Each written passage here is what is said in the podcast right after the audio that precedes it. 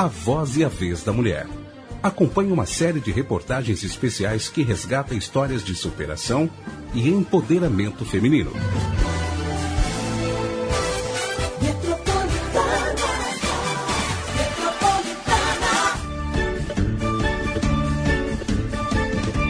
Neste especial já falamos que o machismo é uma forma de preconceito, que é expresso por opiniões e atitudes que se opõem à igualdade de direitos entre os gêneros, favorecendo os homens e desfavorecendo as mulheres. Na prática, são os homens ganhando um salário mais alto que suas colegas ocupando o mesmo cargo na empresa, pessoas que pensam que mulheres não podem frequentar alguns lugares porque são inadequados ao sexo feminino, como estádio de futebol, por exemplo. Essa essas práticas machistas sempre estiveram presentes na sociedade. Na antiguidade, mulheres não participavam da política, não podiam praticar esportes e, em casos mais graves, eram usadas como escravas sexuais. Hoje a situação já não é tão crítica como antes, mas ainda existe um longo caminho a ser percorrido pela igualdade dos gêneros. Por isso, Lara Marim, mestre em estudos culturais pela Escola de Artes, Ciências e Humanidades da USP, destaca como o machismo pode ser eliminado. Difícil, né? Bom, eu acho que o primeiro passo é a gente estar tá alerta para identificar, para evitar e até para denunciar situações machistas que acontecem tanto no cotidiano quanto em situações mais graves de agressão, por exemplo. A gente precisa reconhecer e problematizar situações machistas do dia a dia. Por exemplo, quem faz os serviços domésticos em casa? Quem passa mais tempo cuidando da criança? Quem é ouvido com mais atenção e respeito no trabalho? Quem tem o seu visual julgado o tempo todo? Quem tem o seu corpo objetificado? Quem que se sente no direito de maltratar, de julgar, de ditar as regras de como se comportar na sociedade?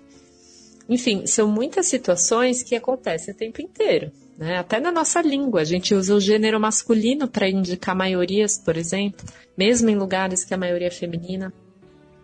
Na educação, por exemplo, não é diferente. Então, como professoras, a gente tem que estar tá atenta se a gente está privilegiando a fala de um menino a de uma menina, é, se a gente está dando o mesmo espaço e lugar de fala para todos os gêneros, se as meninas ocupam os mesmos lugares em todas as matérias da escola que os meninos, se a gente usa referências de mulheres líderes no, no currículo, no estudo da história, por exemplo, né?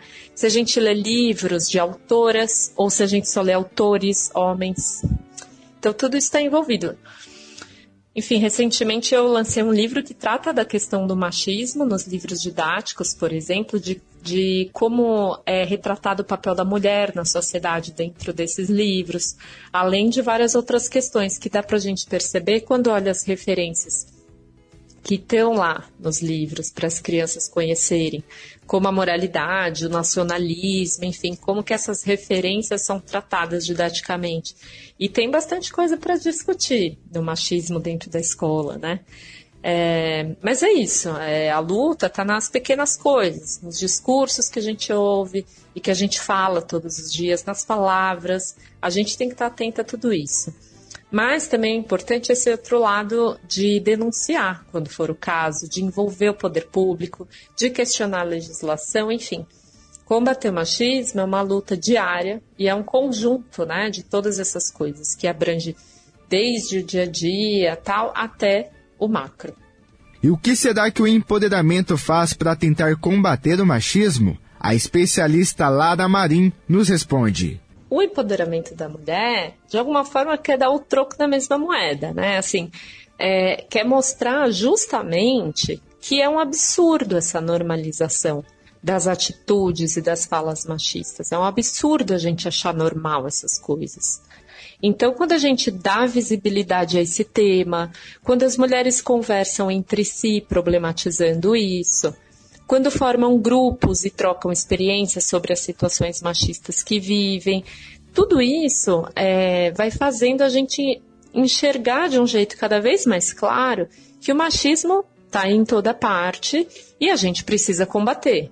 E aí, de novo, desde situações pequenas, como uma mulher questionando uma piada na mesa do bar, um comentário de seu parceiro, é, questionando uma tradição familiar, até alguns espaços mais amplos de debate, né, como a mídia, é, as personalidades, as redes sociais, os acontecimentos marcantes da resistência feminina, as normas, as leis, os movimentos sociais e até mesmo esse bate-papo que a gente está tendo aqui. Então, tudo isso colabora para a mulher, mulher se empoderar e mostrar os absurdos que vive, sendo todos nós responsáveis por essa mudança na sociedade, né? E aí, é, não é só começando de baixo lá na escola, né? A gente tem uma ideia, às vezes, de que a escola vai resolver todos os problemas sociais, mas não vai. A escola é feita das mesmas pessoas que vivem na sociedade, tanto as profissionais quanto as famílias e os estudantes. Então, é, todos temos que estar comprometidos com isso. Não é uma aula na escola que vai resolver. É um trabalho longo intenso de consciência social. E isso leva tempo e responsabilidade coletiva. E o machismo está na escola, está no mercado, no hospital, na farmácia, na rua, todos os lugares. A gente sai da escola, mas não para de aprender, né? Então, é, a gente tem que estar tá atenta e combater o machismo diariamente. É assim que o empoderamento feminino vai ganhando força lutando contra o machismo. Edição de texto Victor Fabiano. Edição de áudio Hélio Júnior. A voz e a vez da mulher. Acompanhe uma série de reportagens especiais que resgata histórias de superação e empoderamento feminino.